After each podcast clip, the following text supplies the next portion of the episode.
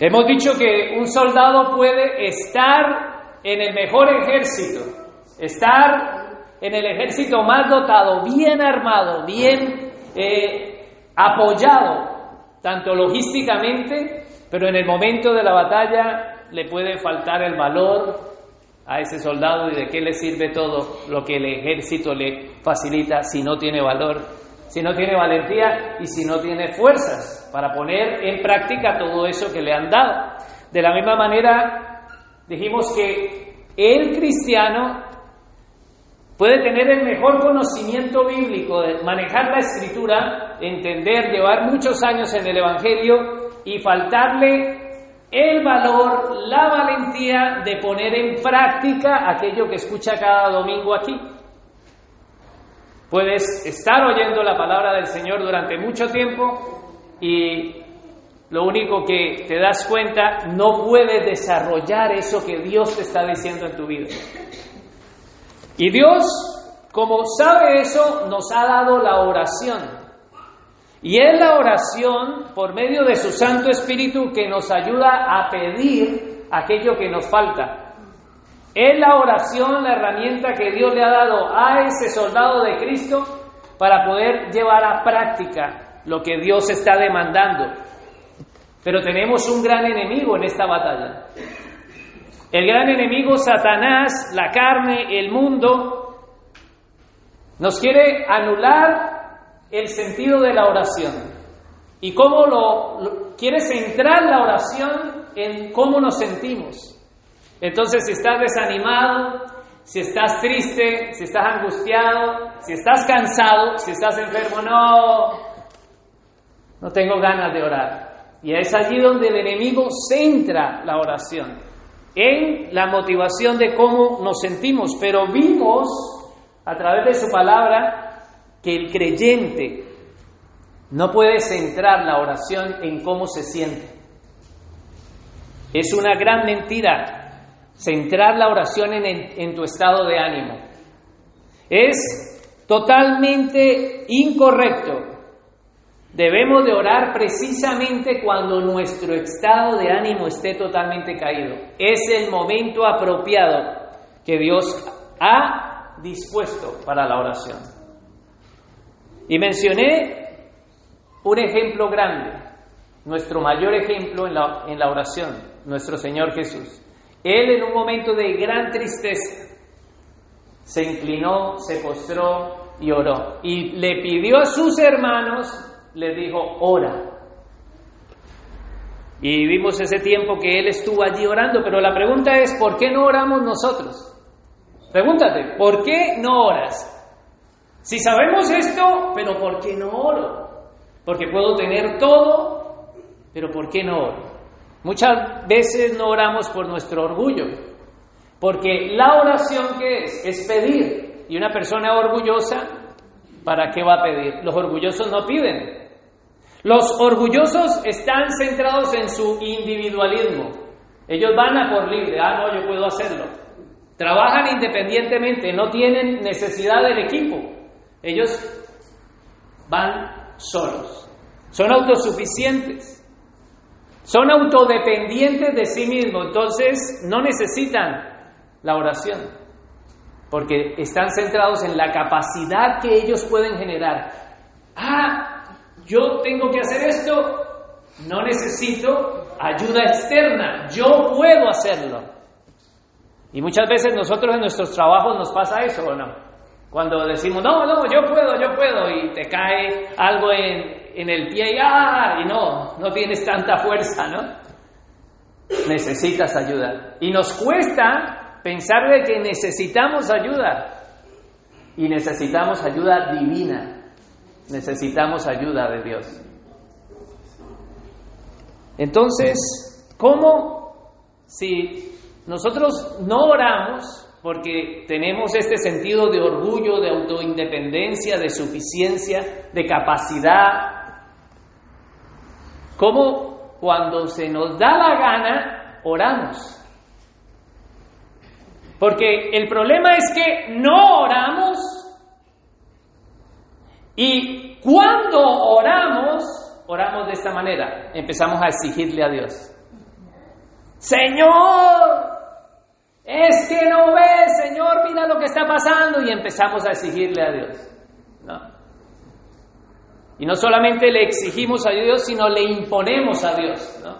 Señor, yo quiero esto, yo necesito esto, yo reclamo esto, que es lo que hoy en día se está haciendo. O sea que hay dos problemas. Nunca oramos y cuando oramos, oramos mal, exigiéndole, imponiéndole, mandando a Dios. Incluso los hijos de Zebedeo, los hijos del trueno, le dijeron a Jesús, oramos delante de Jesús, le dicen al propio Señor Jesús, oramos para que descienda fuego del cielo y consuma a esta gente. El Señor se tira hacia atrás y se queda mirando, lo dice, pero ¿De qué espíritu sois? ¿De qué espíritu sois? Y nuestras oraciones siempre están centradas en lo que sentimos y no podemos estar centrando la oración en lo que sentimos. Nosotros no podemos estar exigiéndole al Señor, imponiéndole al Señor, porque pasamos de no orar a hacerlo mal. ¿Y qué dice la escritura? Vamos todos allá a Efesios 6, 18. Y quisiera que lo proyectáramos en la Reina Valera del 60. Efesios 6, 18. Dice, en la Reina Valera.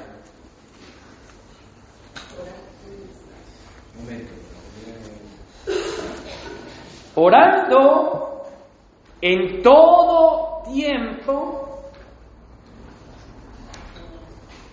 Y la nueva versión internacional dicen, oren en el Espíritu en todo momento. O sea que nos estamos dando cuenta de que hay un mandato de orar. ¿Cuándo? En todo tiempo, en todo momento. Eso lo vimos el domingo eh, hace 15 días, ¿no? Vimos que hay muchos momentos que se presentan y circunstancias. No voy a hablar de ellas, para aquellos que quieran, pues la pueden oír en la red social, en Spotify. Pero hay momentos, en todo momento debemos de orar en el Espíritu. Así que no podemos decir yo no oro y cuando me pongo a orar, oro como a mí se me da la gana, sino debemos de orar en el Espíritu, porque es el Espíritu el que nos ayuda a pedir como conviene. Y es en el Espíritu que seremos oídos por el Señor.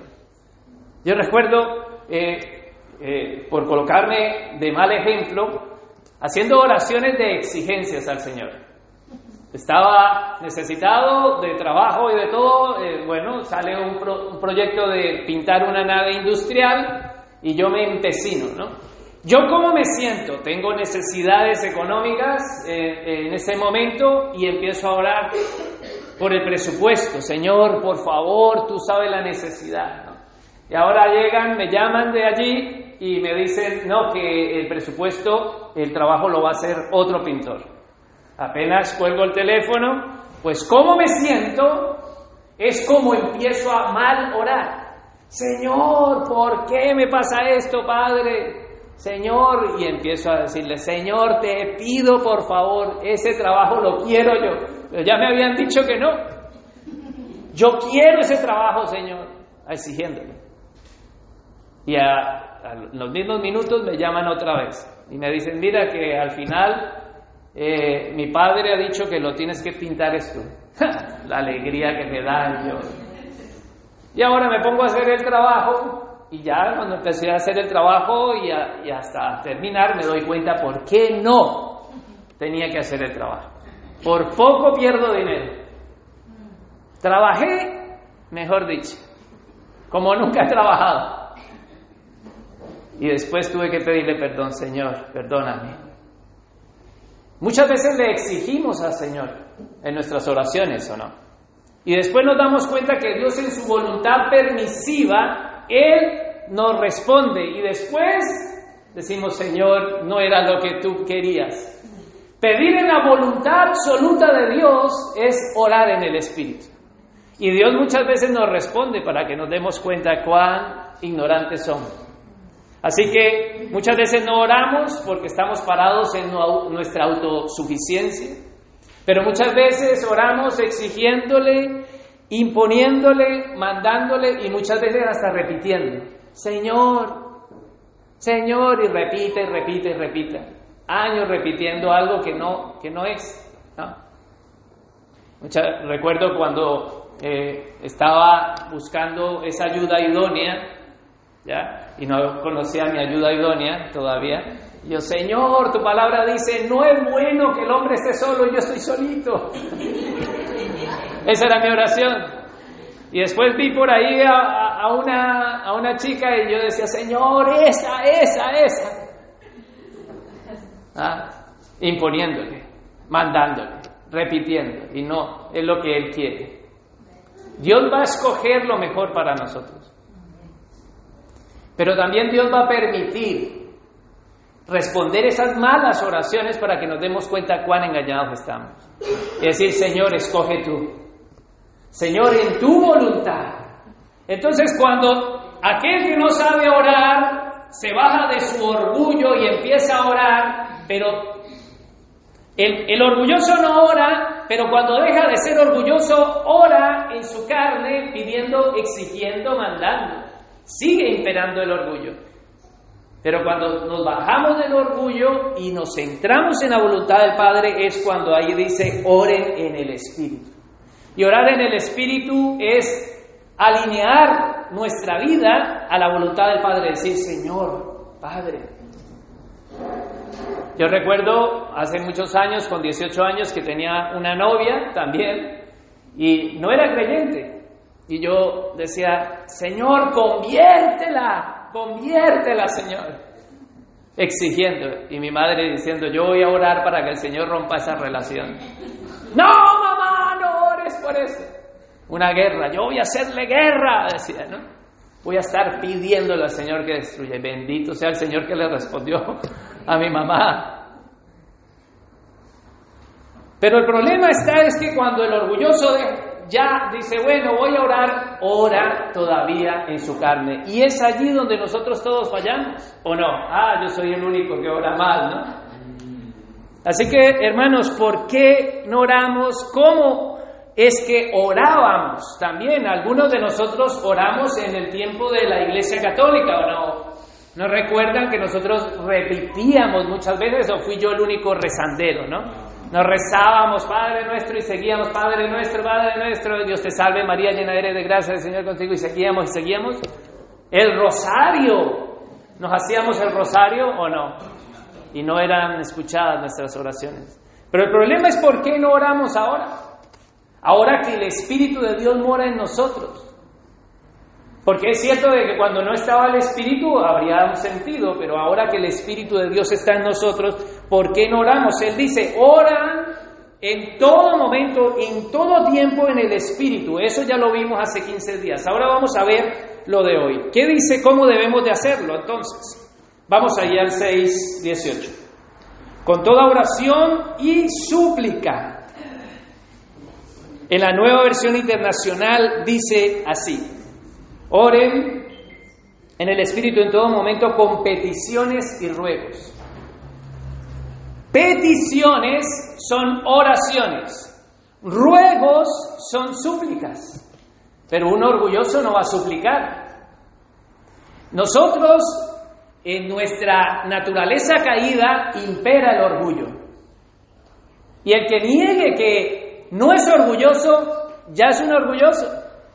Ah, yo orgulloso, ¿de qué se te, la estás dando? De humilde. Qué humilde eres, ¿no? Nosotros tendemos a esa naturaleza caída a perseverar en el orgullo y por eso el orgulloso quiere vivir de una manera independiente, pero Dios nos llama a orar, a humillarnos. Y Él dice, con peticiones, ruegos y súplicas. ¿Cómo debemos orar? Con súplica. Y el problema es que la súplica en nuestro contexto está todavía arraigado aquellos que venimos del contexto católico en estar repitiendo, pa, pa, en un sistema de oración religioso.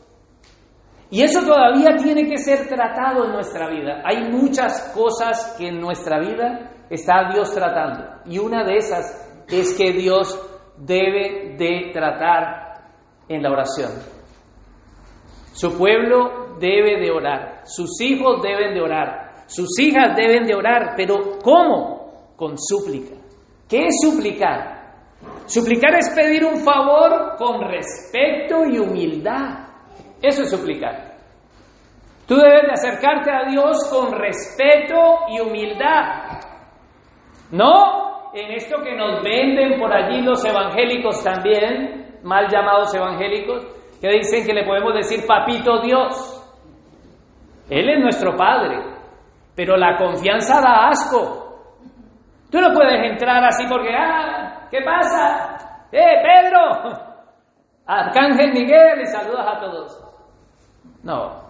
Es cierto que nosotros, Él es nuestro Padre y podemos decir, Abba, Padre. Podemos entrar con confianza al trono de su gracia, pero con súplica y ruego. Súplica es respeto y humildad. Te estás acercando al trono del Dios del universo. Así que eh, muchas veces nosotros nos acercamos a ese trono, pero orando mal, exigiendo, imponiendo, reclamando algo que no nos conviene. Respeto y humildad al pedirle a Dios el Señor, te pido esto en tu voluntad. Y no solamente eso, sino por gracia, dámelo. Dios no te va a responder a ti porque tú te lo mereces. Así que cuando nos acercamos al trono de su gracia, al suplicarle, no es porque Dios está allí con la cuenta, así ah, te voy a pagar, toma, toma, tú te lo mereces, tú te lo mereces. No, tú lo único que te mereces es el infierno. Yo lo único que me merezco es el infierno. Y por gracia somos salvos. Y la gracia debe de estar siempre presente incluso en nuestras oraciones. Entonces nos acercamos al trono de su gracia pidiendo gracia. ¿Y gracia qué es? Es darnos lo que no merecemos. Señor, dame si tú quieres. Pero el deber del cristiano es acercarse al trono de la gracia y decir, Señor, clamar y pedirle, Señor, determina tú qué hacer. ¿Cuánto tiempo oramos nosotros? Pensemos, meditemos. Porque aquí dice, ora en el Espíritu en todo momento, pero la pregunta es, ¿cuánto tiempo nosotros oramos? Con peticiones y ruegos. ¿Cómo son nuestras oraciones? Lo bueno de examinar nuestras oraciones es que nos pone en evidencia, como yo hablaba de mis tipos de oraciones que he estado ejerciendo en un tiempo pasado. Examina tus oraciones y vas a darte cuenta el estado espiritual en el que tú te encuentres. Si nosotros estamos orando cuando nos recordamos, ay, hoy no oré. Y después dice, bueno, sí oré, le di gracias por el desayuno, gracias por el almuerzo y gracias por la comida. Y después te acuestas en la cama y dices, gracias Señor por este día, amén. O ¿Oras cuánto tiempo? En las últimas. Ya cuando has esforzado todo para conseguirlo, vienes y dices, ya no puedo más, Señor. ¿No? Has empezado mal. ¿Cómo que ya no puedo más, Señor? El inicio de cualquier proyecto del Hijo de Dios y de la hija de Dios debe de ser la oración. Así se empieza un proyecto, sea el que sea. No en las últimas, no primero tú empiezas a hacerlo de todo y después ya cuando te ves en un problema bien grande, Señor, yo sé que hice lo que no quería. Y tenemos como el Dios bombero, ¿no? El Dios apaga incendios, pero muchas veces se nos va a quemar la casa o nos vamos a quemar las manos y no vamos a ser escuchados porque no tenemos un Dios apaga incendios. Ese Dios, es, Dios no es el Dios de la Biblia. El Dios de la Biblia es un Dios que tiene voluntad y Él hace lo que se le da la gana. Un Dios que hace lo que se le da la gana, un Dios soberano. Pero nosotros queremos manipular a Dios. Señor, Señor, haz esto, haz lo otro, exijo, mando. ¿Cuánto tiempo oramos? O venimos a orar y decimos, a ver, Señor, por si acaso escuchas. Yo sé que tú tienes muchas cosas que hacer allá, pero si me puedes oír, un Dios, un Dios como que está muy ocupado. Y ese no es el Dios de la Biblia, un Dios que oramos cuando nos sobra tiempo. Ay, ¿qué hago? Bueno, voy a orar. La motivación no es correcta en nuestras oraciones. Entonces vuelve a ser gente que no ora o gente que cuando ora, ora totalmente mal en sus motivaciones. Pero ¿qué dice la escritura? Vamos allí a Efesios 6, 17, 18, que es donde estamos. Estamos terminando el libro de Efesios. Orando en todo tiempo con toda oración y súplica en el Espíritu. Ya sabemos que es suplicando. No, oye, responda, te exijo, te mando. No, es suplicando, rogando. Dice, velando en ello, ¿cuánto tiempo oramos? ¿Qué dice aquí? Velando en ello con toda qué? Perseverancia. O sea que velando en ello con toda perseverancia y súplica. ¿Perseverancia en qué? En la oración.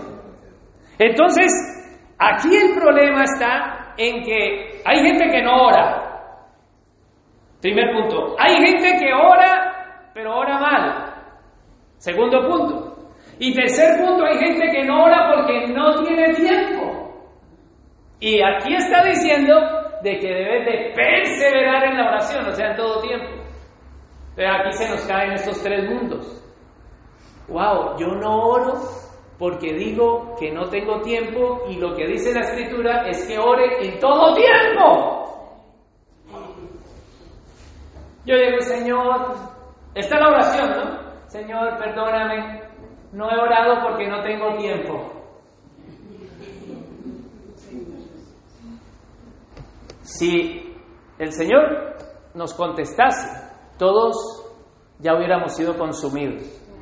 ¿Cuánta misericordia y gracia tiene por nosotros? Nos acercamos a Él a decirle al Señor, perdóname, me he orado. Y esta es la oración, que no tengo tiempo. Y aquí dice que debemos de orar perseverantes en todo tiempo. Orar sin cesar, vimos hace 15 días.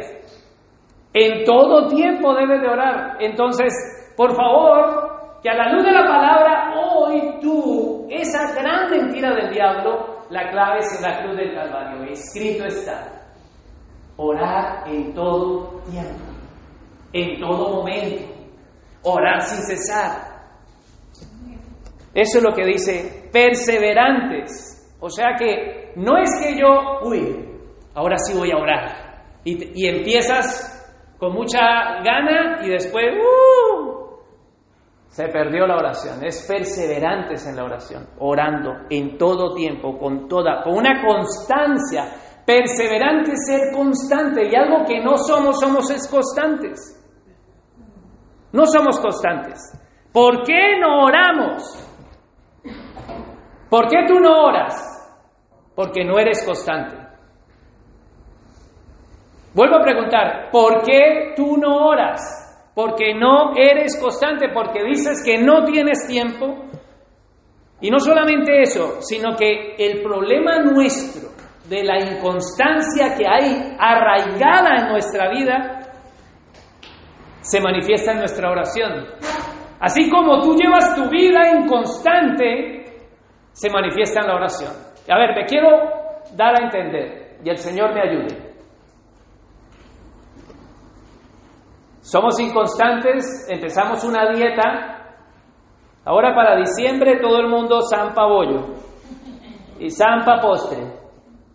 Para enero, el primero de enero, todo el mundo con un proyecto de dieta y a mediados de enero, febrero ya la dieta se perdió. Esa inconstancia se refleja también en la oración. Empiezas a hacer ejercicio, estás muy contento, y esa inconstancia la dejas, de la misma manera se refleja en la oración. No solamente en base al gimnasio, sino en las relaciones. Dice, no, yo voy a quedar más con mi papá, con mi mamá, con mis hermanos o con quien sea, y después de esa inconstancia, ¿en qué, qué pasa cuando no eres constante en una relación? ¿Se rompe la comunión o no? Ya no hay comunión. Entonces te acercas a esa persona y no sabes de qué hablar porque no has sido constante en la relación. Pero una relación constante tiene de qué hablar, tiene de qué contar. Pues la oración que es, hermano, es comunión con Dios. Dios quiere que le hablemos a Él, que le digamos, que le traigamos todas nuestras inquietudes, toda nuestra ansiedad, en cada momento, en todo momento, en todo tiempo, por todas las cosas. Pero esa inconstancia del gimnasio, de la dieta, de las relaciones, del trabajo, estás en un trabajo, no quiero eso, me voy para otro lado, esa vida que llevas se refleja en tu vida de oración. Y es por eso que no podemos nosotros seguir en estas circunstancias. Debemos de plantear una oposición severa. Él dice, resistir al enemigo. Debemos de resistirlo en estas circunstancias que es la oración. El enemigo sabe que si afecta nuestra oración, afectará nuestro crecimiento espiritual nuestras oraciones están basadas en eventos. Hay cristianos de oración eventual. Entonces, si sucede un evento especial en su vida, por ejemplo, eh, algo es afectado en su salud, ese cristiano se involucra más en la oración. Es cuando más empieza a orar, porque ese evento de su salud dice, oh, le llega una notificación de que le ha salido esto y hay un gran peligro, entonces empieza a orar más porque hay un evento en su salud. En su trabajo están despidiendo a todos y entonces ese cristiano empieza a orar más porque están despidiendo a todos. Y yo no estoy diciendo que está mal orar en base a los eventos. Lo que estoy diciendo es que está mal que mi oración esté motivada por eventos. Tú no puedes estar orando cuando pasa un evento. Y si no hay un evento, entonces cesa qué? La oración. Porque si la salud está bien, tú estabas mal, te pusiste en oración, en ayuno y hasta en remojo te pusiste. Y estabas ahí todo mojado orando en la ducha. En todo lado orabas. ¿Te acuerdas? Orando en la ducha. ¡Ay, Señor, mira! Comiendo, Señor. En el trabajo, Señor. Ahora te llega la... El Señor ha hecho un milagro. Gracias, Señor. Y se acabó la oración. Entonces la motivación de nuestra oración no puede estar centrada en los eventos de la salud. Porque cuando estés sano, cesa la oración. Cuando la familia, hay un conflicto en la familia y Señor, te pido por ese conflicto, se arregla, cesa la oración. Cuando en el trabajo el Señor te responde, no tengo trabajo, te da trabajo, ahora tienes mucho trabajo, cesa la oración. Dice, Señor, estoy ocupado. Pero cuando estabas en el paro, Señor, dame trabajo. Y ahora tienes trabajo y no hay oración. Y así podría seguir en problemas, en necesidades económicas, pero cuando todo está bien, dejas de orar. Ah, solo yo. Todos dejamos de orar cuando todo está bien. Y eso está mal. Porque dice, en todo momento debemos de qué? De orar. Y hay algo, entonces, que quisiera decir. Si estás motivado a orar por los eventos que pasen en tu vida, estás orando en la carne. Porque oras solamente para tu carne. ¡Ay, mi dedo! Señor, que me quebró el dedo. El que más uso, porque con ese cojo cosas. ¿No? Y ya te sanas. Ahora tienen necesidad. Oramos solamente para las cosas de la carne. Oraciones que no estoy diciendo que estén mal. Claro que cuando te duela, cuando estés enfermo, cuando tengas, debemos de orar. Pero si todo está bien, hay un silencio. Y es donde sale la ingratitud. ¿Por qué debemos de orar? Vamos a Lucas capítulo 18. Para aquellos cristianos que tienen Biblia y para aquellos que se están convirtiendo pueden leerla ahí en el proyector. Lucas 18.1 dice, ¿lo tienen? En nueva versión internacional lo proyectamos, por favor. Vamos a ver por qué debemos de orar. ¿Debe de estar motivada nuestra oración en solo los eventos? No. ¿Qué dice el Señor en Lucas 18.1? Jesús les contó a sus discípulos una parábola. ¿Cuál es el propósito de la parábola? Ahí lo dice, para mostrarles que debían orar en los eventos. El propósito de esta parábola es que los discípulos de Cristo sepan cuándo debemos de orar. Aquí lo dice, para mostrarles que deben de orar siempre. Entonces, cuando tú dices, no tengo tiempo, debes de ir a Lucas 18.1 y decir, escrito está, debo de orar siempre. Y ahora vamos a leer la parábola, dice así. No solamente debemos de orar siempre en el tiempo, sino también cuánto estado de ánimo debe de tener nuestra oración. ¿Qué dice? Sin desanimarse. Ah, mira que no nos desanimamos viendo la tele, no nos desanimamos viendo el móvil, no nos desanimamos escuchando la música, no nos desanimamos acostados, no nos desanimamos recreándonos en todo de la carne, no nos desanimamos, ¿no? ¿Está mal? No, no está mal. Lo que pasa es que no somos gente que vive solo para la carne. Somos gente espiritual que está dentro de un cuerpo de carne. O sea que no podemos vivir solo para los deseos de la carne, sino también para satisfacer los deseos del Espíritu. Y el Espíritu nos llama a la oración. Y dice, sin desanimarse. Así que cuando tú estés desanimado, ¿qué tienes que ver? Escrito está. Yo no me desanimo en la oración que ha pasado algo en tu vida, que has pecado, que estás herido, que tienes alguien de muerte o algo de muerte en tu cuerpo, es el momento en que debes, sin desanimarte, orar y pedirle al Señor. Y ahora sí leamos entonces. La parábola dice, Lucas 18:2.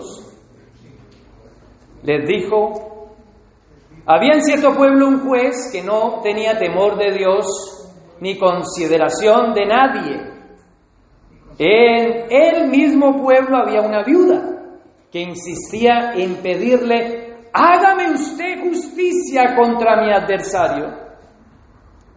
Y durante algún tiempo él se negó, pero por fin concluyó, aunque no temo a Dios ni tengo consideración de nadie, como esta viuda no deja de molestarme, voy a tener que hacerle justicia. No sea que con sus visitas me haga la vida imposible. Y continuó el Señor. Mira la observación que dice el Señor. Tengan en cuenta lo que dijo el juez injusto. ¿Acaso Dios no hará justicia a quienes? A sus escogidos, que claman a Él cuando? Día y noche. ¿Eres un escogido?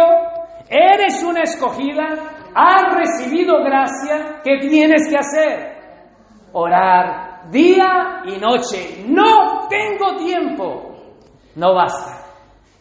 ¿Sabes por qué no tienes tiempo? Porque día y noche estás orando. Tienes que cambiar eso en tu vida. No, es que no tengo tiempo para otras cosas porque día y noche estoy orando. Y puedes hacerlo, puedes estar conduciendo, puedes estar viendo la tele, puedes estar enseñando, puedes estar limpiando, puedes estar haciendo lo que sea, puedes estar orando. Día y noche debemos declamar al Señor. Y es el tiempo, iglesia, de postrarnos delante de nuestro Señor. Quitar ese mal hábito de no orar, de orar mal y de decir no tengo tiempo, sino decir arremangarnos las mangas y decir yo voy a ponerme a orar. Aunque esté trabajando. Y empiezas a colocar esas cosas que te están llenando de ansiedad, de estrés, de dolor y las cosas que vamos a ver más adelante. Pero él dice, tengan, ¿acaso Dios no hará justicia a sus escogidos? Justicia es lo que pide un escogido de Dios. Persevera día y noche. Ahora mira la respuesta. También nuestro Señor en, en esa pregunta retórica dice, ¿se tardará mucho en responderles? Les digo que sí les hará justicia y sin demora. El Señor no retarda sus respuestas. Claro que no va a ser en el tiempo, Él no es el perrito de nadie. Él no, él no le decimos, ¡eh! ¡Chucho! ¡Chucho! Como le dicen algunos afuera, ¿no? así le dicen algunos en el mundo a, su Dios, no a nuestro Dios. Dicen, ¡Chucho! ¿Ya? ¡Chuchito! Chuchito, le silban. Para que le responda, ¿no? Él responderá en su tiempo y en su voluntad. Solamente sus escogidos vienen a orarle a Dios que le haga justicia porque saben que Él es justo. Y sus escogidos oran a su Dios en la justicia divina. Y muchas veces, estando aquí mi esposa presente, en esos conflictos que hay en, los matrimonios, no en los suyos, porque ustedes son unos santitos. Y yo le digo, Señor, hazme justicia, ¿no? Y después me voy y me doy cuenta que soy yo el que he metido la de caminar. Y salgo más trasquilado, Digo, ah, me, me has hecho justicia. Me avergüenza, me avergüenzo. Pero ¿qué es lo que hacen sus escogidos? Es buscar la justicia de Él. Porque si yo me pongo a parar en cómo me siento, yo digo, yo no voy a ir a hablar con ella. O ella no va a venir a hablar conmigo. ¿No? ¿Qué manda el Señor? A ponernos a cuenta. O a orar y a decirle, Señor, mira estas circunstancias. Las oraciones de mi esposa en muchas debilidades mías que ella conoce o conoce o conocía, en su oración, en su perseverancia, el Señor ha respondido en su tiempo. ¿O no? ¿Estás orando por tu esposo y por tu esposa? ¿Estás pidiendo justicia? ¿Estás orando por tus hijos? Bueno, ya me estoy entrando más hacia donde vamos. Voy otra vez a centrarme. Entonces, en Lucas 18.1 me dice, ora siempre sin desmayar. Los escogidos oran día y noche y tienen fe en su oración. Una oración con fe no es a ver si responde, voy a pedirle a ver si a ver qué pasa. Veía esta semana en las noticias que hay una feria exotérica en Madrid. Salían ahí los brujos con, con las cosas, las cartas, el tarot y las noticias todas diciendo, ¿a quién vamos a invocar? Vamos a ir a la feria de Madrid a pedirle tenemos un Dios grande que nos va a responder si pedimos que nos haga justicia en su tiempo. Sin demora dice que nos responderá. Vamos allí, Lucas 18. ¿Dónde vamos? Aquellos que me están siguiendo. Siete. ¿Acaso Dios no hará justicia a sus escogidos que claman a Él día y noche? ¿Se tardará mucho en responderles? Les digo que sí, les hará justicia y sin demora. No obstante, cuando venga el Hijo del Hombre, la pregunta con la que cierra es, ¿encontrará fe en la tierra? ¿Cómo te acercas tú al trono sublime de la gracia de Dios? ¿A orar con fe? ¿O a orar será posible? No, es que no son las cartas que te están echando. Y tú no estás echando las cartas delante de Dios a ver si cuela. No es una adivinación. Es buscar la voluntad del Padre. Es decirle, Señor, yo me acerco al trono de tu gracia en fe. Hebreos 11:6 dice que el que se acerca a Dios debe de creer que Él existe y que Él que existe te va a recompensar. Esa debe de ser nuestra actitud al acercarnos al trono de su gracia. Así está limpiando un cristal. Tú en el Espíritu estás orándole al Señor. Señor, que este cristal quede bien para la gloria de tu nombre. Porque lo hacemos todo para la gloria de su nombre. Pero ¿cómo te estás acercando a Dios? ¿En fe o tu fe es muerta? Porque la fe sin obras es muerta. La fe es la que nos acerca a Dios. La fe es la que nos lleva a Dios a decirle, Señor, mira esta injusticia. La fe es la que nos ayuda a perseverar y a decir, Señor, ¿no te das cuenta que estoy solito? Dame esa mujer que tú debes de tener en su tiempo. ¿O no? Hay unos que no, que no se las da. Pablo no tuvo mujer, ¿no? Pedro sí tuvo mujer. ¿Y que Pedro estaba riendo? ¡Ah, no. Entendemos la voluntad del Padre.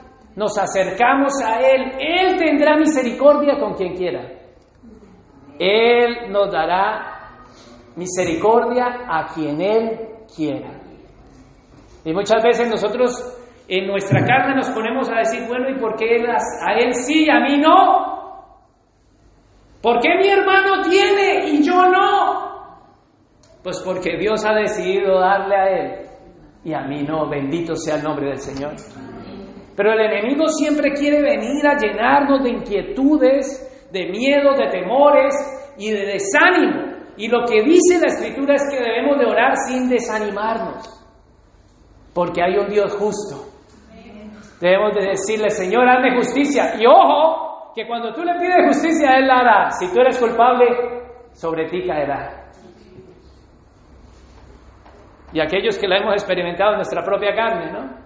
Recuerdo hace muchos años, eh, con 19 años, con mi hermano, tuvimos mi hermano en carne, mi hermano menor, y estábamos ahí y nos enfadamos y de todo, y hubo un problema.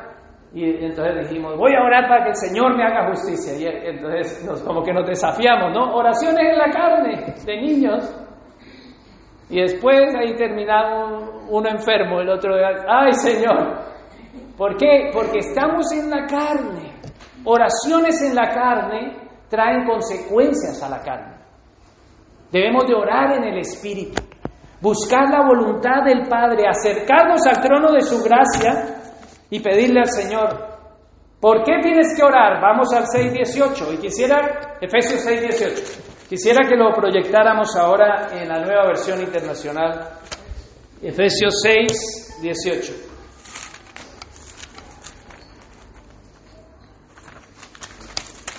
Efesios 6, 18 dice,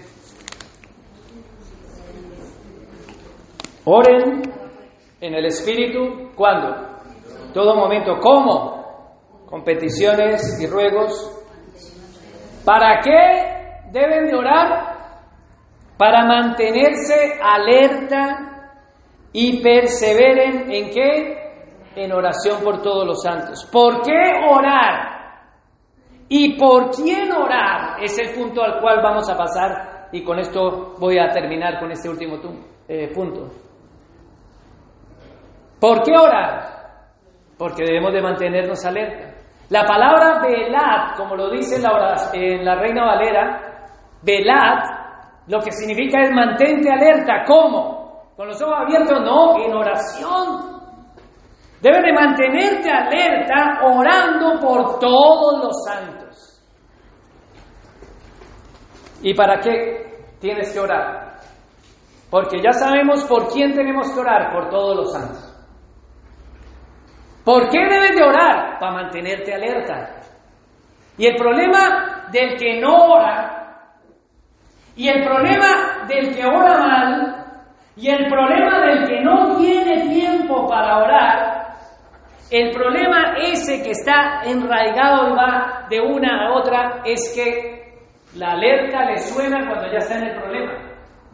Y la situación es al revés. Dios nos está llamando a orar para que no haya ninguna consecuencia. O sea, debe de empezar todo nuestro día hasta el final en oración. Y no, no orar, y no orar mal en la carne, y no decir no tengo tiempo. Y después la consecuencia cuál es? Tú, tú. Y ahí sí, ¡ay Dios mío! Nos encontramos en dónde? En el estómago del gran pez.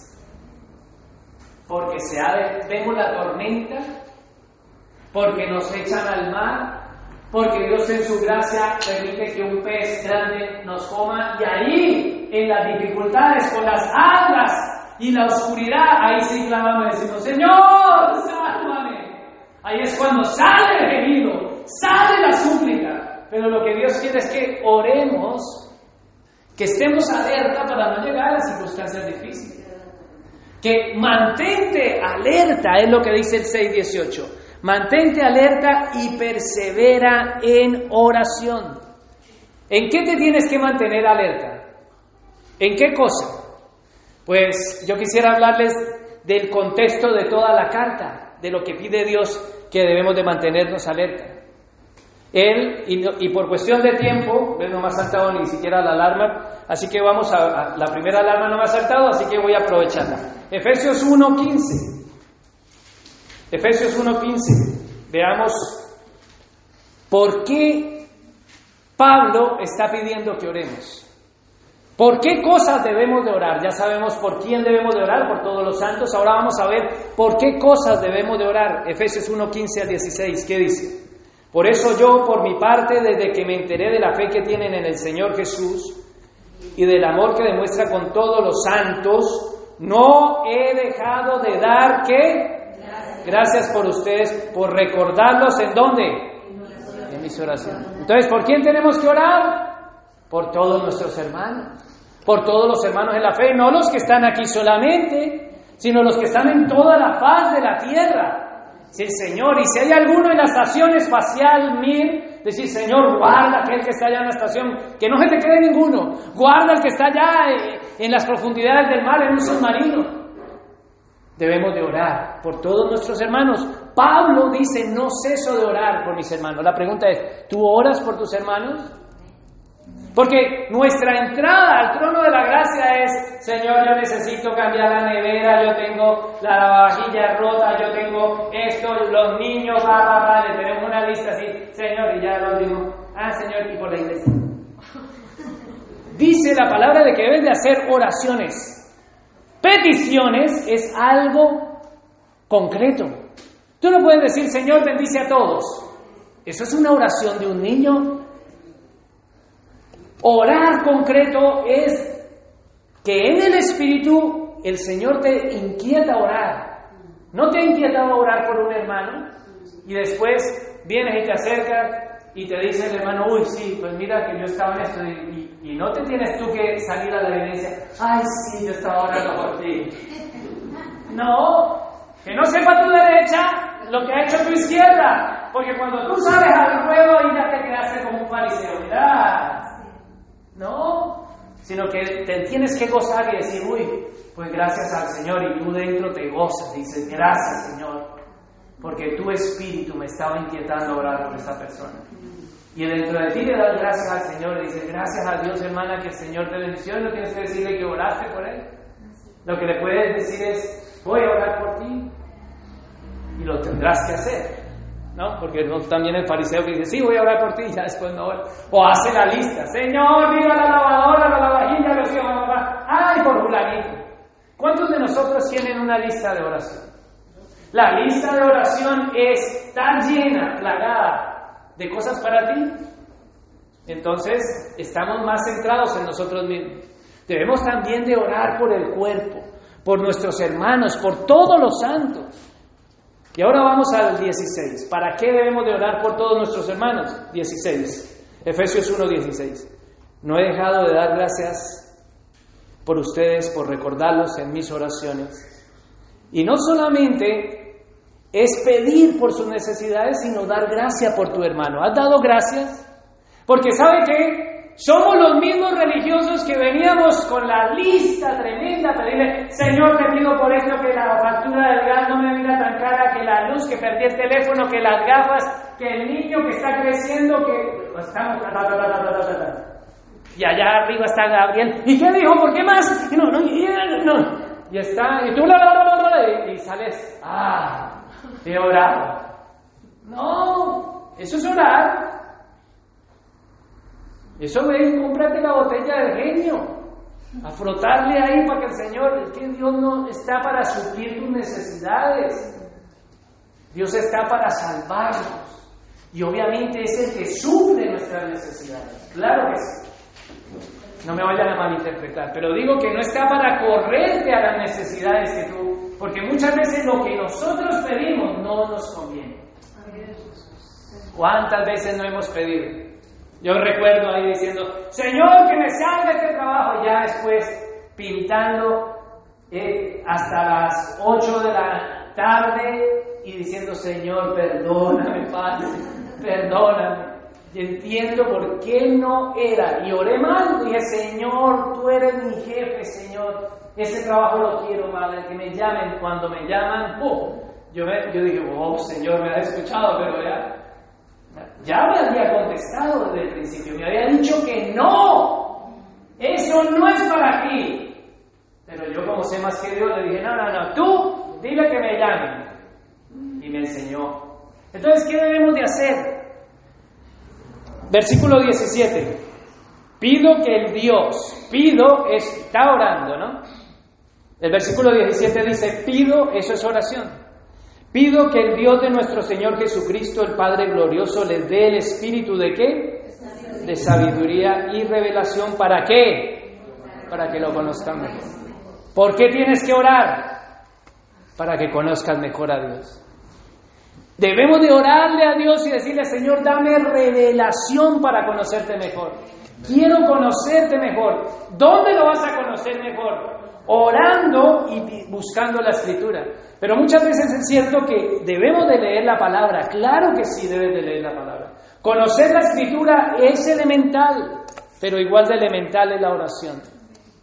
Y hay cristianos que se centran en eh, conocer la palabra, manejan la palabra y de todo, pero no tienen ese espíritu de oración. Y el Señor nos está llamando a decir, debemos de pedir, Pablo está pidiendo, dale sabiduría, dale entendimiento, dale iluminación. Y ahora quisiera que fuéramos al 3, Efesios 3.1. Oír el Señor. Alguien habrá orado para que el tiempo se detenga. Efesios 3.1. Y hay alguno que estará orando, Señor, que acabe rápido. Efesios 3.1 dice, por esta razón, yo Pablo, ¿cómo está Pablo? prisionero de Cristo Jesús por el bienestar de ustedes los gentiles, ¿qué hace? Me arrodillo en oración. ¿Cómo está Pablo?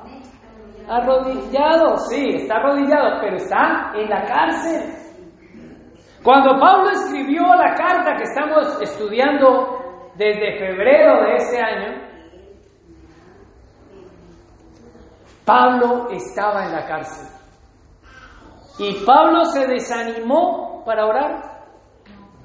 Entonces las circunstancias, ninguna circunstancia es razón para que tú le digas a Dios, no, pues mira lo que me está pasando. Pablo estaba encarcelado y aún así arrodillado. Dios había, desde el principio, había determinado coger a Pablo y meterlo casi cuatro años en una cárcel. ¿Y qué hizo Pablo esos cuatro años?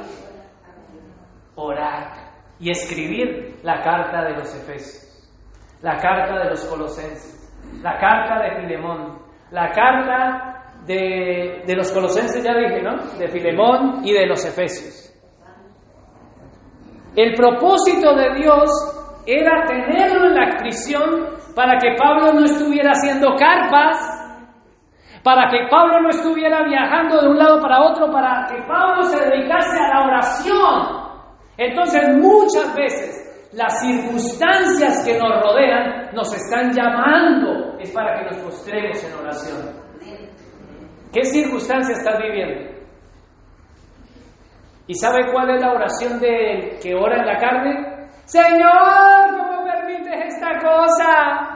O como diría un colombiano, Señor, ¿por qué permites esta vaina? ¿Por qué me pasa esto a mí, Señora? ¿No? No, lo que debemos es de arrodillarnos y decir, Señor, ¿cuál es tu propósito en lo que me está pasando? Y vuelvo a hacer el paréntesis. Si lo que estás viviendo es una circunstancia divina, no buscada a causa del pecado, ¿no? Yo, por ejemplo, cuando me puso los cuernos esa novia que mi mamá decía que era, que no era, y, pasó en el coche ahí con, con, el que me estaba poniendo los cuernos, y yo, Señor, ¿por qué me pasa a mí? Porque dice, no te unas en yugo desigual. Esa fue la respuesta. Y yo, Sí, Señor. Tenía razón mi mamá, porque escrito está. El Señor responde nuestras oraciones. Muchas veces no nos gusta, pero no podemos nosotros estar pensando siempre en la carne, en unas oraciones y en una respuesta, ¿por qué me pasa esto a mí? Pablo, imagínate Pablo diciendo, Señor, ¿por qué permites que esté yo aquí en la cárcel? Si tú mandaste un ángel para que liberara a Pedro y tembló todo, Señor, imagínate Pablo orando por eso. Porque le pasó a Pedro. ¿No recuerdan cuando Pedro estuvo en la cárcel, la iglesia oraba, toda la iglesia oraba unánime y el Señor envió un ángel y liberó a Pedro? Eso Pablo lo sabía.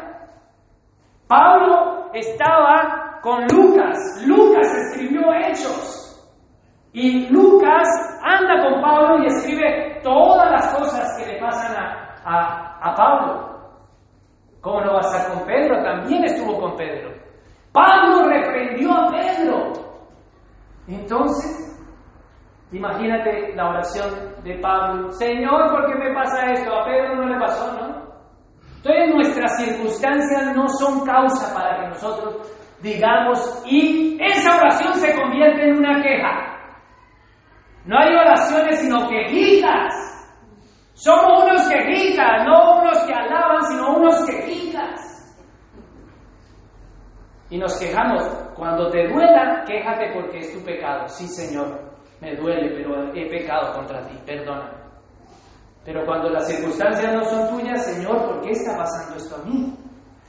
¿Qué, ¿Cuál es tu propósito? Y mira lo que hace Pablo. Dice, Señor, estoy aquí y empieza a escribir. Y de ahí, gracias a esa actitud en oración, yo me postro de rodillas, dice Pablo en Efesios 3.1.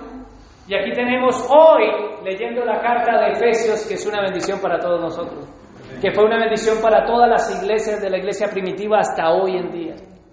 Nuestras circunstancias no son una excusa para decirle al Señor, no, no voy a orar porque Pablo estaba en una cárcel.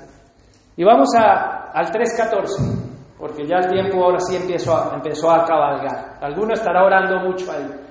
3.14.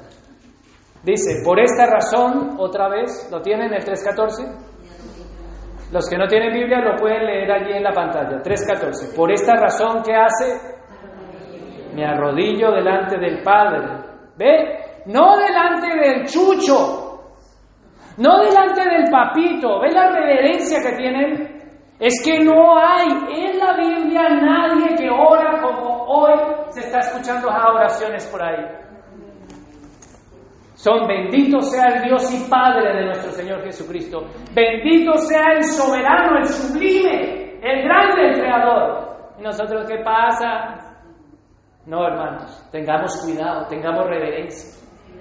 Y él dice, por esta razón me arrodillo, la actitud reverente de humillación delante del Padre. Yo no estoy diciendo que tengas que orar siempre de rodillas,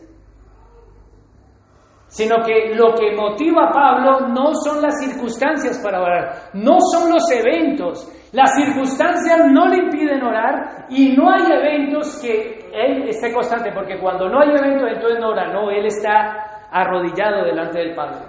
Mira lo que pide, versículo 15. De quien recibe nombre toda la familia en el cielo y en la tierra.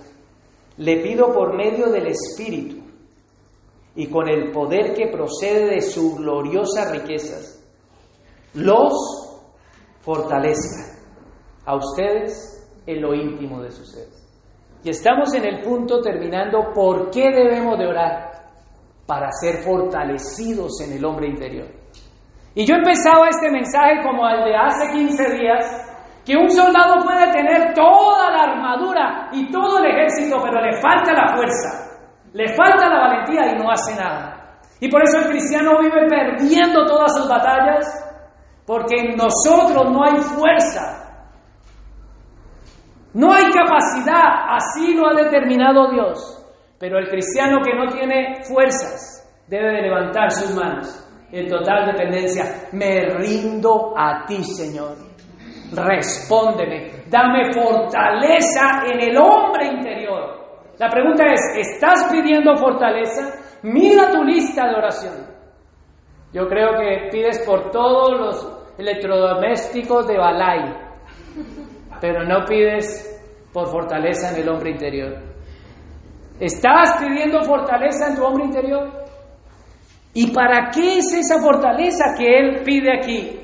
En lo íntimo de su ser. Porque aquellos que están siguiendo la estructura de Efesios se están dando cuenta de que hay muchas cosas que Dios nos está pidiendo. Muchas cosas. Pero cuando nosotros nos damos cuenta, ahora se me pone aquí mi esposa enfrente, entonces la cojo cada rato de ejemplo, a ver, es como Gladys, porque es la que está aquí al lado, y yo me veo que lo que me pide Dios, yo no lo puedo cumplir. Yo no puedo ser el esposo que Él dice que tengo que ser. Entonces, ¿qué tengo que hacer? Ah, yo soy así. Que se aguante. No, debo de pedir fortaleza en el hombre interior. ¿Para qué? Para hacer su voluntad. Para saber cómo debo de ser el esposo. Yo sé cómo es el esposo que Dios manda, sí. Pero cuando tengo que ser ese esposo, yo ahí es donde me quiebro. Digo, no, hasta allí ya no. Por ahí ya no. Por ahí ya no camino. Entonces, ¿qué necesitamos?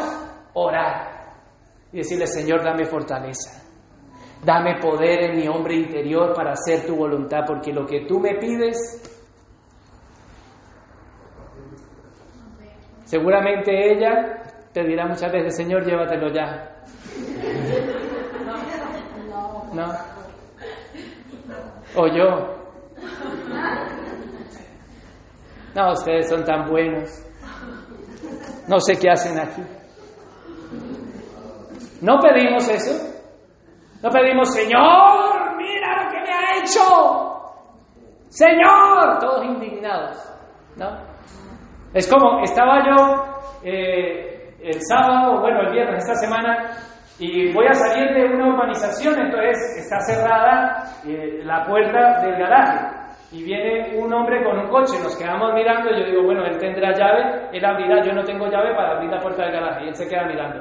Entonces yo me bajo y voy a mirar dónde está el guarda de seguridad para ver si me puede abrir la puerta. No veo a nadie y me vuelvo y me siento. Después se baja el hombre que está afuera y entra por la puerta eh, donde entran las personas, no los coches, y me empieza a mover las manos así todo enfadado y me muestra el botón, que ahí estaba el botón que tenía que hundir para que se abriera la puerta. Y se subió al coche todo enfadado y pasó por el lado mío, bueno, enfadadísimo. Y yo decía, wow, está enfadado y no sabe que yo no sabía que ese botón estaba allí, que era el que había que hundir. Él lo daba por hecho. Así nosotros venimos al Señor a darlo por hecho. Señor, mira lo que me has hecho. Y nosotros somos unos ignorantes. Por eso debemos de pedir, Señor, dame sabiduría, porque estamos diciendo por qué debemos de pedir, qué las cosas que debemos de pedir. Conocerlo mejor. Fortaleza en el hombre interior y decir, Señor, ayúdame a entender a mi esposa, a mi esposo, a mi hermano, a mi hijo. Lo único que estamos es enfadados siempre. Y hasta nuestras oraciones son de enfado. ¿Por qué permites esto, Señor? No. Bueno, ustedes no sufren esas circunstancias. Y no es que yo la sufra con mi esposa. Estoy colocando un ejemplo. Que se ha sufrido, claro que sí. Estamos orando para ser perfeccionados, claro que sí. Que no soy el esposo perfecto, claro que sí. Pero pido, Señor, y les pido a ustedes que me ayuden a orar por mí para ser el esposo perfecto. El esposo según Cristo. ¿Quién de nosotros como esposo puede ser como Cristo? Porque dice que el esposo debe de amar a su esposa como Cristo amó a la iglesia. ¡Oh! El rango donde está. ¡Wow! Me veo escaso. Entonces es allí donde me debo de postrar en rodillas y decir, Señor, ayúdame a ser el esposo que tú quieres que yo sea. Porque cuando yo oro y pido, soy el esposo y mi mujer está contenta y cuando ella está contenta, yo estoy contento. Mis hijos están contentos y hay paz. Ese es el orden, pero debe de qué hacer? Orar. Tienes que orar por todas las cosas. Y ahora al 5.19, y vamos 5.19, porque he cogido toda la carta, que es la que estamos estudiando. 5.19, ¿lo tienen? Dice, Anímense unos a otros con salmos, himnos, canciones espirituales, cantando y alabando al Señor con el corazón. Versículo 20. Dando siempre que gracias al Dios y Padre. ¿Por qué? Por todo. En el nombre de nuestro Señor Jesucristo. Tu oración está plagada de acción de gracias. ¿O eres solamente unos pidigüeños? ¿No? Si existe esa palabra, me la acabo de inventar. Espero que entiendan, no que son pingüinos, sino que son pidigüeños, que viven pidiendo. ¿No? Y nunca nos ejercitamos en la alabanza, en la gratitud, en el contentamiento. Señor, gracias por este trabajo. No te gusta tu jefe, no te gusta tu jefa. Es cierto, pero Señor, gracias por este trabajo. Gracias Señor por este día nublado. Pero lo único que estamos es quejándonos. Y Él dice en el 5.19 que demos acción de gracias. ¿Cómo está tu oración? ¿Plagada de quejas? ¿Plagada de pidigüeños? Si existe la palabra. ¿Plagada de quejas o plagada de alabanzas? Que salgas y diga gracias Señor por este atasco que hay en este momento. Obviamente, si hubiera salido 15 minutos antes, no tendrías ese atasco. Pero tú llegas y dices, Señor, ¿por qué este atasco? Es que ha salido tarde. El atasco. Entonces nuestra oración, eh, nos ejercitamos en la queja y nos estamos dando cuenta que nuestra oración se está plagando, llenando de esas sanguijuelas, de esas zorras pequeñas que carcomen el fruto. Y debemos de descontaminarnos, matar las zorras, quitarlas y decir, Señor, yo debo de orar como tú mandas. Señor, gracias Padre por esto. Gracias por todo. Gracias por esto. Gracias. Ejercitémonos en la gratitud. Ejercitémonos en el contentamiento. Señor, gracias que me has hecho tan chiquita. No, y nos ponemos, se ponen tacones. unos tacones bien altos. Ay, Señor, y se le mueven los tacones. Tratando de dominar los tacones para parecer, Dios te hizo pequeño. Yo, yo oraba, yo sé lo que estoy diciendo porque yo oraba, Señor, hazme más gordo. Cada uno cogea alguna pata, ¿no? No, que hay algunos tan bellos aquí, ¿no? Señor, hazme más gordo. Después le está doliendo los riñones. Claro, si llevas unos tacones así de alto no te van a doler los riñones. Señor, ¿por qué me duelen los riñones? Por vanidosa. Entonces, hermanos, nosotros debemos de centrar nuestra oración y nuestra vida en lo que Dios manda. Buscar la voluntad de Dios en la oración y decir, Señor, porque estamos ciegos, conocemos al Dios de la palabra, pero el Dios de la palabra se quiere revelar en comunión con nosotros. No es aquí solamente en estas horas que tenemos, sino en una comunión diaria. Es que yo te hice flaquito. Yo tuve mucho complejo con ser flaco. Complejo porque mis padres también ayudaron a ese complejo. ¡Coma para que engorde! ¡Coma! ¿No? Porque la cultura y la sociedad, cuando éramos no creyentes, obviamente, en mi contexto de niño no fue de muchos que, niños que nacen en un contexto cristiano. Y uno después, claro, está más flaquito, los otros todos acuerpados. Las niñas mirando a los acuerpados y uno flaquito, pero mira, el flaquito me ha dado un pedazo de rubia, porque el Señor es el que provee. Eso me dijo uno, uno allí en un, en un campamento cristiano, pero no sé, ¿qué te ven? Me decía. Decía, es el Señor el que provee. Uno todo musculoso, del ejército, recuerden, y, me preguntaba, pero a ti, ¿qué, qué, te ven? de todo, el Señor es el que provee. Dejé de luchar y empecé a pedir. Entonces, si pedimos, debemos de pedir bien. Y no podemos estar quejándonos que somos flacos, que somos bajitos, que somos gordos, sino decir, Señor, gracias, tú me has hecho, yo soy flaquito. Y entonces eso me da contentamiento y gratitud al Señor. Así que no luchen más con los tacones. No luchen más con los michelines. Obviamente los michelines tienes que ejercitarte si te están saliendo mucho, porque después te da colesterol. Pero ¿qué debemos de hacer? Ejercicio, cuidarnos y orar. Señor, no quiero estar totalmente tan enfadado en la reja de afuera con el que está dentro que hunde el botón para que yo entre cuando el de adentro no sabe. Tu esposa puede ser que no sepa muchas cosas porque tú no has abierto tu corazón y le has dicho lo que pasa es esto, esto, esto y esto. Y ella va a decir, ah, sí, pues el que pasa es que tú has hecho esto, esto, esto, y tú después tú vas a salir, ah, verdad. Pero hay que hablar. Y lo mismo pasa con la oración.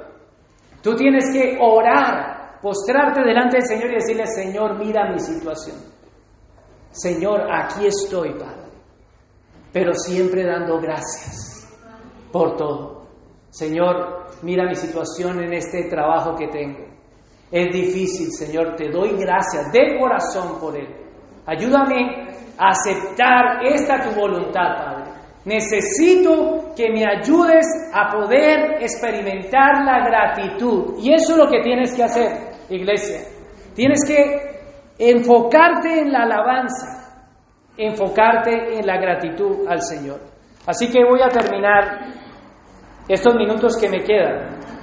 Porque he hecho un barrido así por encima, porque muchas veces está el que no ora, está no solamente el que no ora, sino el que ora mal, está el que dice no tengo tiempo, está el que dice ay, ya se ven las últimas, ¿ya? Y está el que dice, bueno, ¿y por qué oro? Están todos esos puntos. Y en todos esos puntos hemos estado nosotros. Y estamos nosotros. No sabemos por qué orar. Por eso es importante coger el libro de Efesios y empezar. Versículo 1. Lo lees y dices, a ver qué dice aquí. Por esto voy a orar. Hay que orar en la palabra de Dios.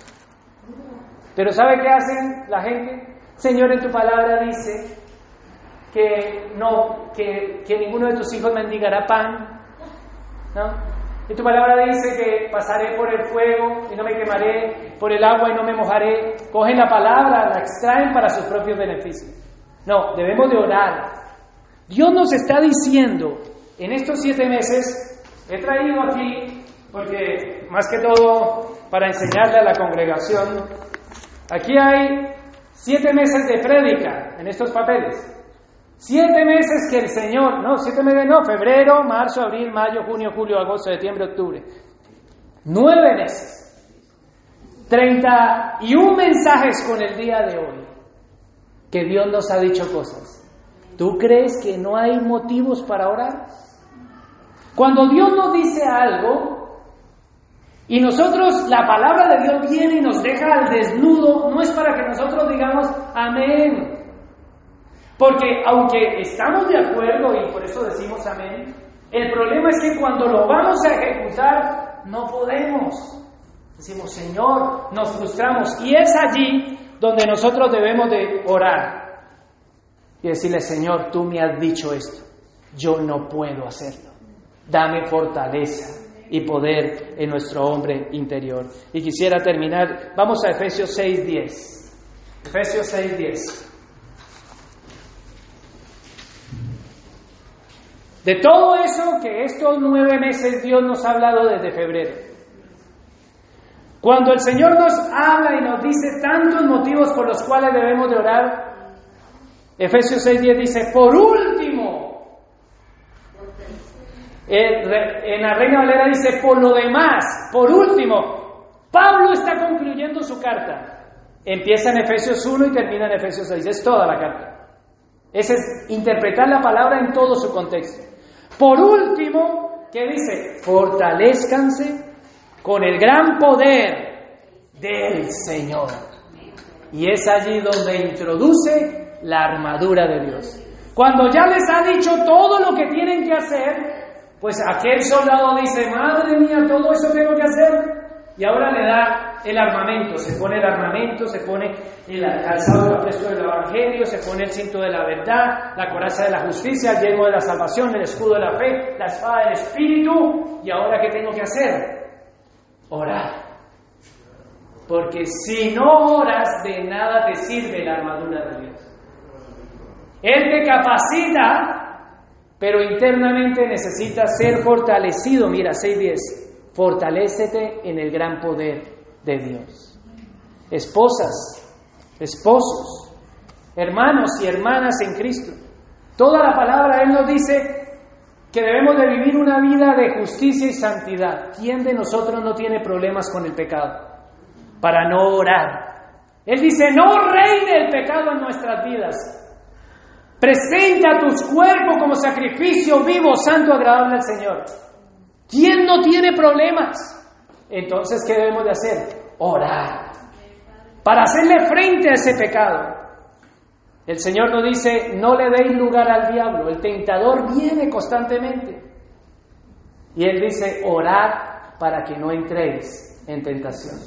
Entonces está el que no ora, está el que no sabe orar, está el que dice no tengo tiempo, está el que revienta en el momento, dice, ¡ay! Porque ya está en las últimas. Y está el que dice no sé por qué orar y está el que está entrado en la tentación. Él no quiere que caigamos en la tentación. Para no caer en ese punto, ¿qué tienes que hacer? Orar. O sea que debemos de replantear nuestra vida en la oración. Y decir, Señor, antes de que venga la tentación, tú tienes que orar. Tú sabes de que eres tentado. Ah, no me digas que no. Tú sabes de qué eres tentado y tú tienes que orar específicamente, no decir, Señor, que no caiga en la tentación. No, tú tienes que orar específicamente por lo que Dios nos está diciendo. Y ora y dile, Señor, fortaléceme eh, con poder en mi hombre interior, para que cuando venga el tentador yo pueda decir no. Y no entre en la tentación, pero hay cristianos que viven entrando en la tentación porque no oran. Hay cristianos que viven robando. Porque Efesios 4:27 dice que trabajemos, deja de robar, sino que trabaja para darle a otros. Entonces tienes que dejar de trabajar, tienes que orar por un trabajo para que le puedas dar a otros. Entonces, estoy hablando de motivos. Tú tienes que orar para que el Espíritu Santo tome el control de tu vida. Por eso dice, orad en el Espíritu. Tienes que orar y decirle, Señor, yo quiero que tú tengas el control de mi vida. Él no tiene un robot. Dios no quiere robots, porque si no hubiera hecho un plan, un software informático y un robot como el de Tesla y salía, vi, vi, vi, vi, alabaré, alabaré. Un robot mejor. No, Él te dio voluntad. Y tú debes de ejercer tu voluntad, postrarte ante tu Dios, reconocer tu debilidad y decirle, Señor, tú tienes el control. Ayúdame a vivir como tú mandas. No entristezcas más al Espíritu Santo. Él nos llama a la oración del Espíritu Santo constantemente. El Espíritu Santo te dice, no lo hagas, no lo hagas, no lo hagas. Y tú tienes que decir, yo quiero hacerlo, yo quiero hacerlo, Señor, ayúdame a no hacerlo, ayúdame, fortaléceme a no hacerlo. No quiero seguir cayendo allí. Pelea, pelea la buena batalla de la fe. Ejercítate en la piedad. Abandona la amargura, la ira, el enojo, la gritería, la maledicencia, la falta de perdón, la inmoralidad sexual, la pornografía, el adulterio, la fornicación, las obras infructuosas, la pereza, la desidia y todo lo que nombra Efesios. ¿Qué tienes que hacer? Orar. Señor, mira mis deseos sexuales. Mira mi mi situación con la pornografía, mira mi, mi ira, mira mi enojo, mira mi falta de perdón, no puedo perdonar a ese ser que tanto dice que amo. No puedo perdonar a mi esposo, a mi esposa, a mi suegro, a mi suegra, no puedo perdonar. Y tú oras y dices, Señor, dame perdón. Él te puede dar perdón.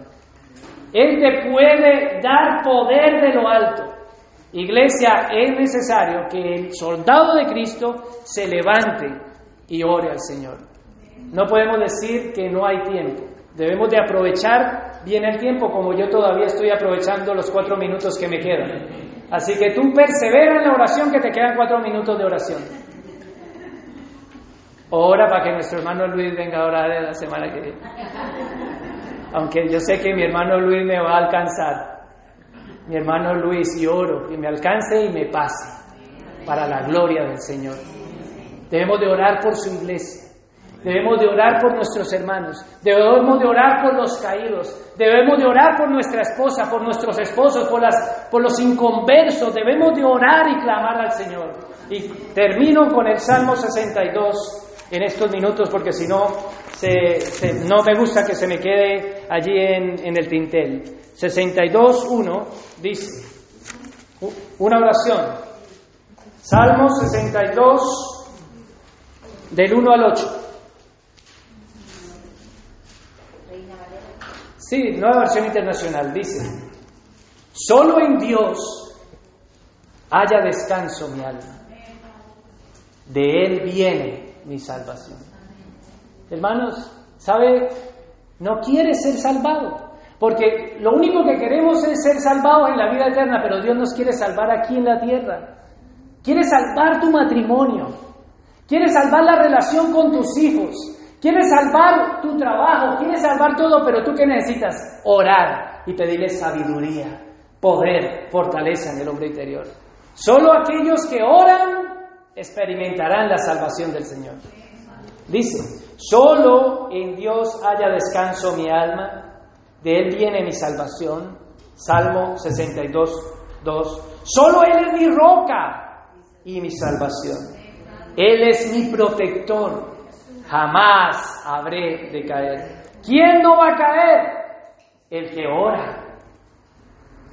Versículo 3. ¿Hasta cuándo atacarán todos ustedes a un hombre para derribarlo? Es como un muro inclinado, como una cerca a punto de derrumbarse. Solo quieren derribarlo de su lugar de preeminencia. Se complacen en la mentira, bendicen con la boca, pero maldicen con el corazón. Solo en Dios haya descanso mi alma. Tú sabes que cuando tú oras, tu alma descansa. Venid a mí todos los que estáis trabajados y cargados y afligidos, y yo os daré descanso. ¿Qué esperamos para venir? Echad toda vuestra ansiedad sobre mí y Él os exaltará cuando fuere el tiempo. ¿Qué esperamos para venir al trono de su gracia? Es que esto es lo que da descanso a nuestra alma. De Él viene mi esperanza. Versículo 6. Solo Él es mi roca y mi salvación. Él es mi protector y no habré de caer. Dios es mi salvación y mi gloria. Es la roca que me fortalece. Mi refugio está en Dios. Confío siempre en Él. Pueblo mío, ábrele tu corazón cuando estás ante Él. Dios es nuestro refugio. Pongámonos en pie y vamos a orar. Padre, te damos gracias, Señor, por tu bendita y santa palabra. Señor, como el apóstol Pablo, Señor, terminaba Efesios 6, 18 diciendo, y oren por mí para saber cómo debo de hacerlo. Un hombre tan usado, Señor. Si él también necesitaba orar, nosotros cuánto más, Señor. En esta hora levantamos nuestro clamor y súplica al Dios soberano del universo. Y te pedimos perdón, Señor, por nuestra mala conducta en la oración. Porque no oramos, Señor. Porque no sabemos cómo orar, Padre. Porque muchas veces oramos en la carne y somos indiferentes a la intervención divina en nuestra vida, Padre. Queremos que intervengas en todos los aspectos de nuestra vida, Padre. Hay muchas cosas por las cuales debemos de orar. Te pedimos, Espíritu Santo, que pongas el querer como el hacer y que nuestra alma, como el salmista en el Salmo 62, halle descanso en ti. En ti, Señor, está nuestro refugio, porque nuestra vida está en constante oración para la gloria de tu nombre, en el nombre de Jesús. Amén y amén. Que el Señor los bendiga, hermanos. Damos por terminada la reunión. Los que quieran irse se pueden ir, los que quieran quedarse vamos a cantar una canción más.